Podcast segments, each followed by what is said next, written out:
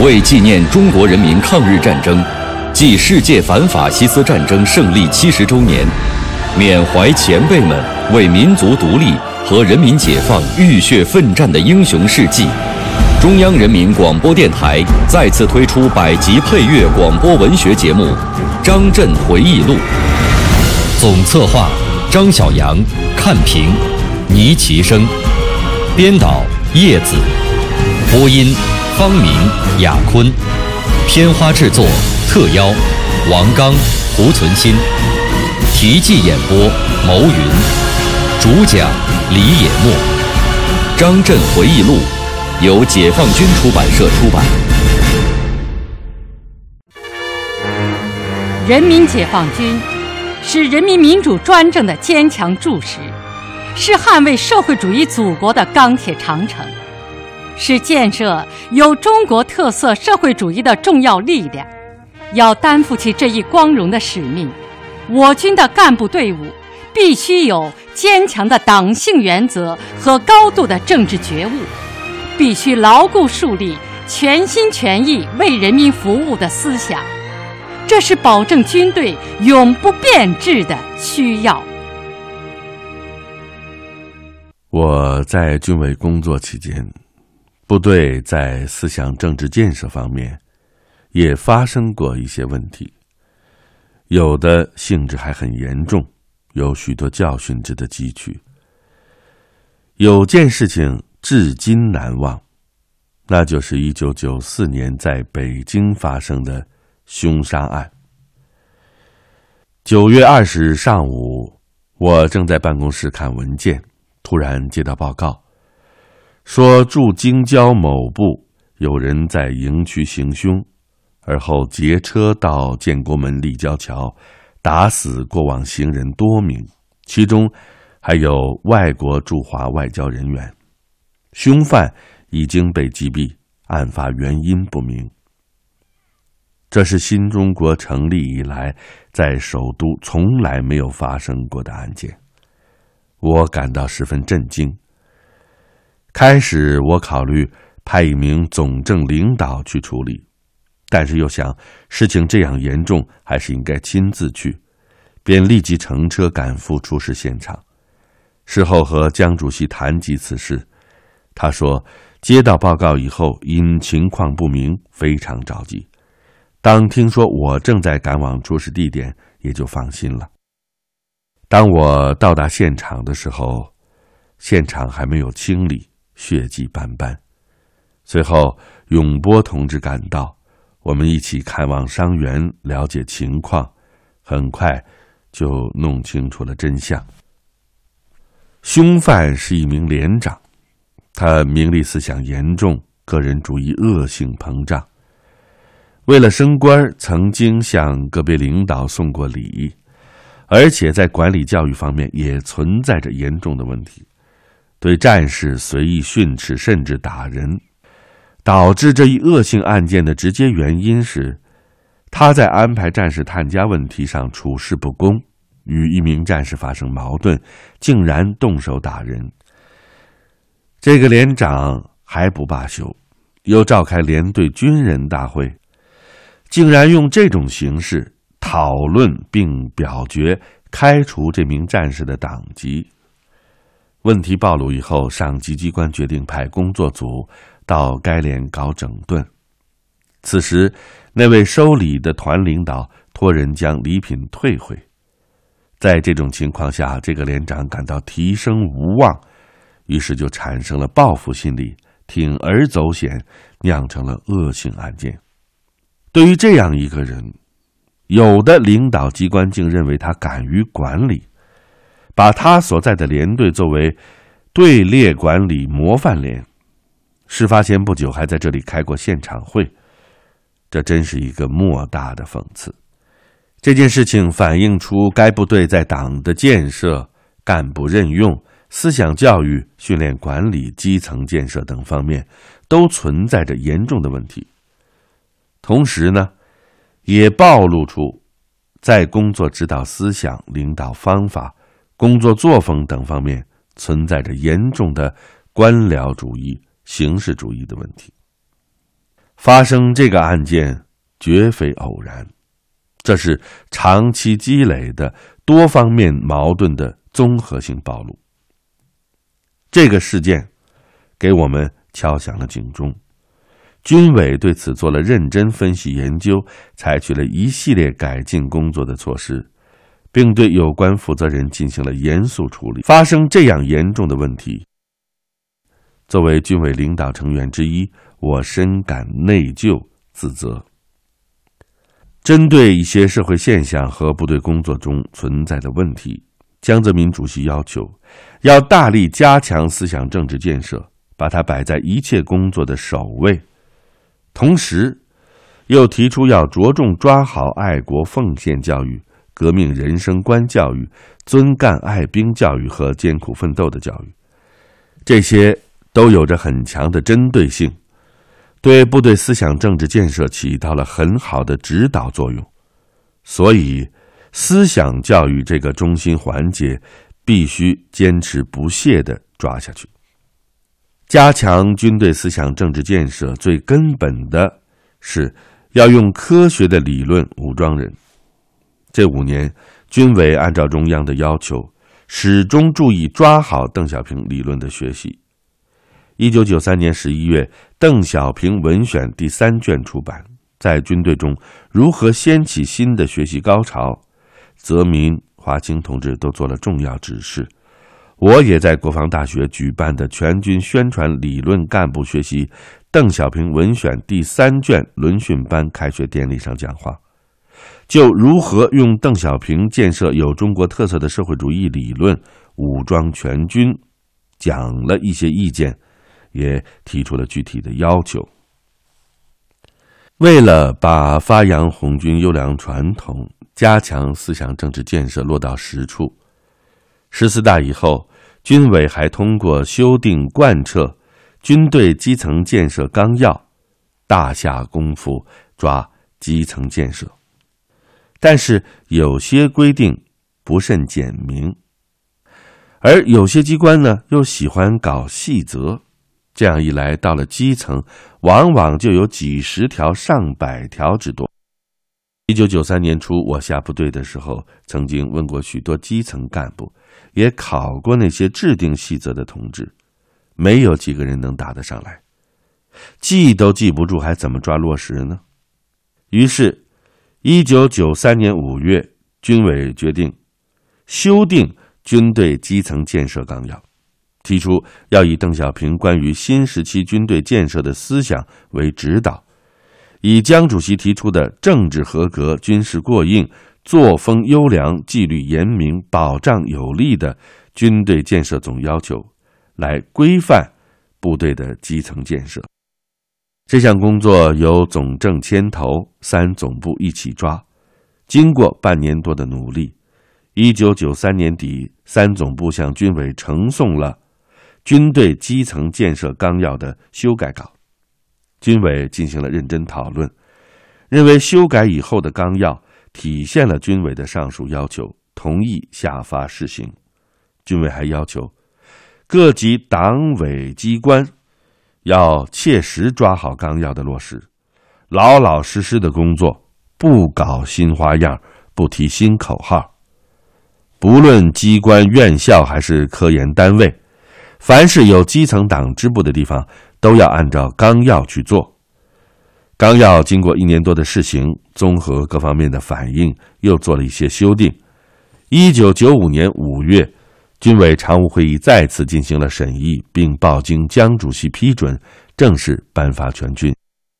这样，全军基层建设就有了一个成熟的规范性文件，各级机关指导基层建设也有了基本的准则和依据。十四大前夕，小平同志曾经明确要求华清同志和我，这几年的任务最主要的。就是选拔接班人，要在全军范围内选拔一批四十到五十岁的人，放到一定的岗位上进行培养。他还讲，选拔人不能完全是一步一步的，一般的照惯例使用，个别的要破格，不然上不来了。对于特别突出的，要有勇气提拔，在提拔的过程中培养。小平同志在接见十四大代表的时候，又当面向我做了交代和嘱托。我深深的感到，小平同志作为久经考验的杰出的政治家，时刻关注着国家的长治久安和军队的长远发展。他自七十年代后期重新主持军委工作以来，高度重视军队的干部队伍建设。在军队的历次重要会议上，几乎都要讲选拔优秀年轻干部的问题。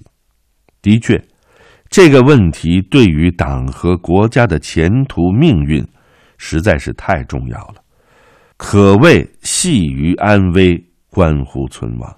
为此，我到军委工作以后，一直在考虑如何完成小平同志的这一历史性嘱托。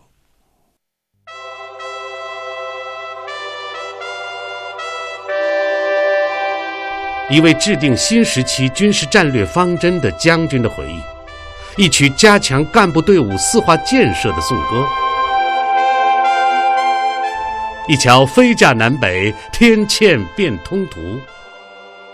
他用一生的记忆谱写人民军队的足迹。我是王刚，我是蒲存昕，您正在收听的是《张震回忆录》第十二章。军委五年间，题记演播：牟云，主讲人李野墨。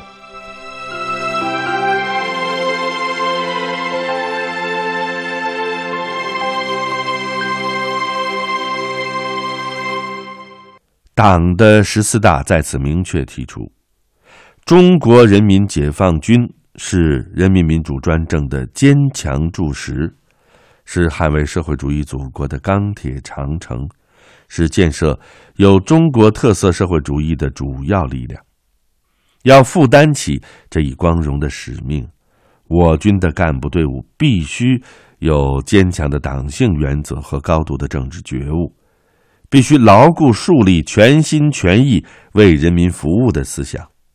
这是保证军队永不变质的需要。我军干部队伍。总的情况是好的，但是也有极个别的人经不起改革开放的考验，受到了资本主义思想的腐蚀，确实变质了。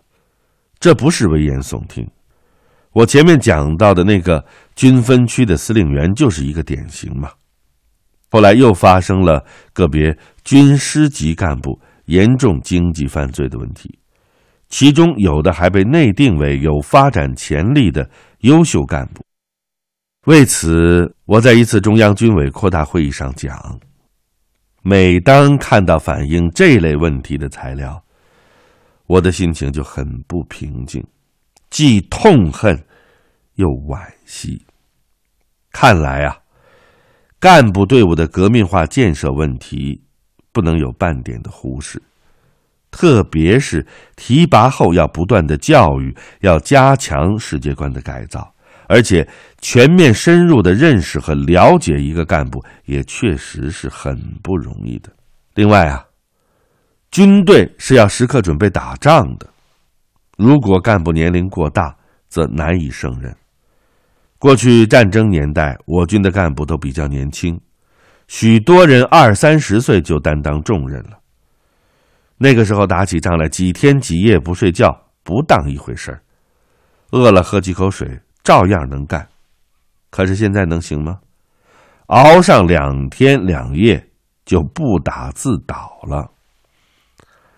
再说呢，按照军委新时期军事战略方针的要求，要准备打赢高技术条件下的局部战争，实现干部队伍的知识化、专业化。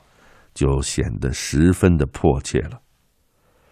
所以啊，我在接手军队干部工作的时候，确实有一些着急。当然，我知道小平同志的嘱托不是交代给某一个人办的，而是交给军委领导集体的任务。我作为其中的一名成员，要在江主席的领导下，和军委其他领导同志一起，仅仅依靠各级党委去努力完成好这一历史性的任务。十四大以后，鉴于当时的情况，干部工作成为全军上下关注的焦点，因此经军委批准，在一九九三年一月召开的中央军委扩大会议上，我根据小平同志的一贯思想。和江主席的指示精神，重点讲了干部工作，既充分肯定过去干部工作取得的成绩，又客观提出存在的问题。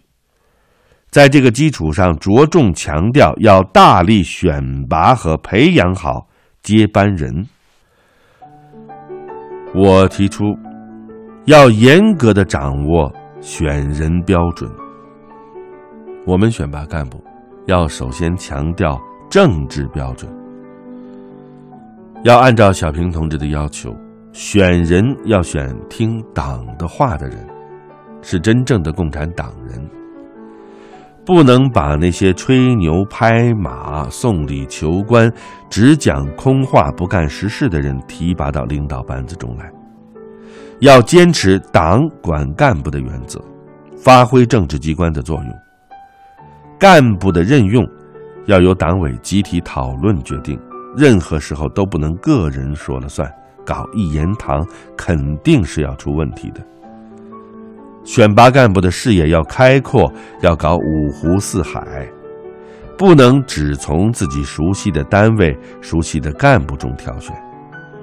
在考核选拔干部的时候，不仅要听取同级党委领导干部的意见，还要听取下级干部以及广大群众的意见，真正走群众路线。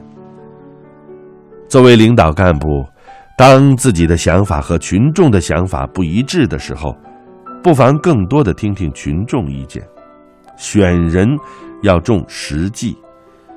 要看干部对部队建设做了多少打基础的工作，不能搞短期行为，更不能只看他讲的如何。要把管干部的人选好，选公道正派的人做干部工作，大家才放心。这是我到军委以后就干部工作的第一次讲话，当然不是无的放矢。十四大以后，军委。首先抓了大军区领导班子的调整配备，在大范围交流了一批高级干部，其中大军区正职干部就有近二十人，涉及到三总部和全军各大单位，这是继一九八五年之后交流幅度比较大的一次。江主席对这项工作十分重视，亲自参加会议并讲了话。对调整交流的同志提出了殷切的希望，实践证明这样做很有必要，有利于开阔高级干部的视野，有利于增强内部团结，有利于开展工作。全军上下反应都很好。接着，军委又抓了军级领导班子的调整，我和华清、永波等同志同大单位主要领导一个一个的谈话。这样了解干部的情况会更深一些。在这个过程中，我逐步意识到，小平同志关于选拔接班人的嘱托，不是讲几次话、提几条要求、调整调整班子就可以完成的，需要有一个切实可行的计划和一些具体有力的措施。因此。我考虑需要搞一个加强干部队伍建设的规划。一九九三年六月中旬，我与永波、瑞林等同志一起商量这件事，他们都表示赞成，并就规划的内容要求提出了许多好的想法。小平同志交代过，用三年左右的时间把干部工作理顺，这是从一九九三年起算的。因为当年已经过了一半，而且制定规划还需要一些时日，这样就确定规划从一九九四年开始安排，一九九六年完成，当时还商定这项工作由总政来负责。经过几个月的准备，总政向军委呈送了关于加强军以上领导班子建设的三年规划审送稿。十月下旬，军委常务会议进行了讨论，认为抓紧选拔培养优秀年轻干部，实现军以上领导班子年轻化，对于加强军队建设具有十分重要的意义。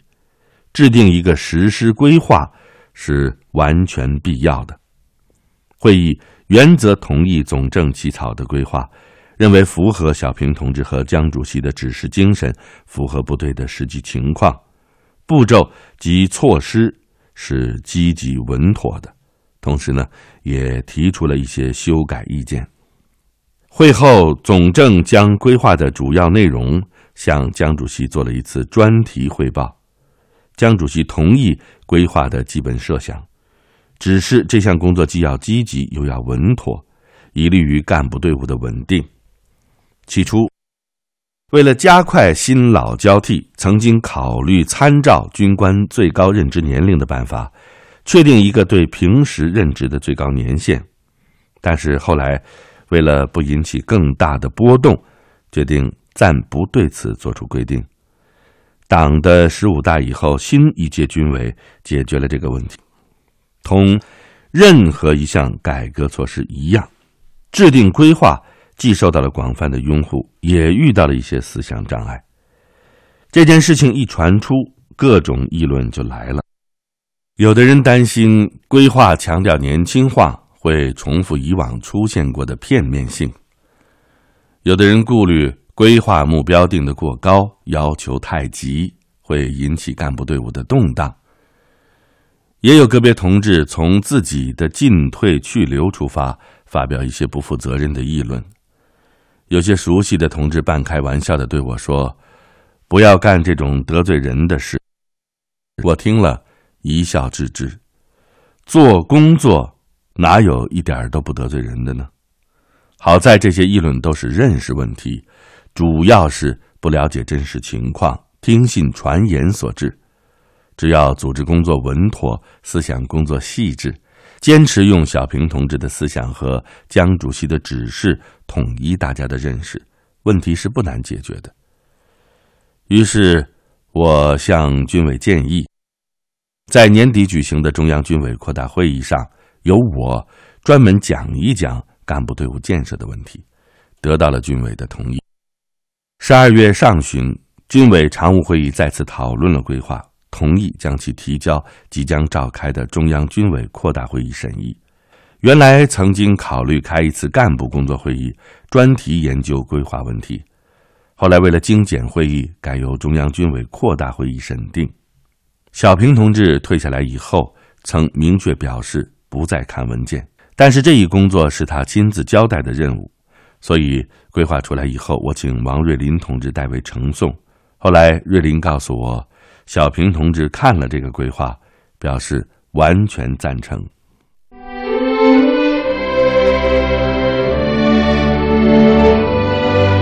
庆典版张震回忆录今天就播送到这里，配乐额尔德尼齐木格，总监制王球，节目编辑制作叶咏梅。邢小春。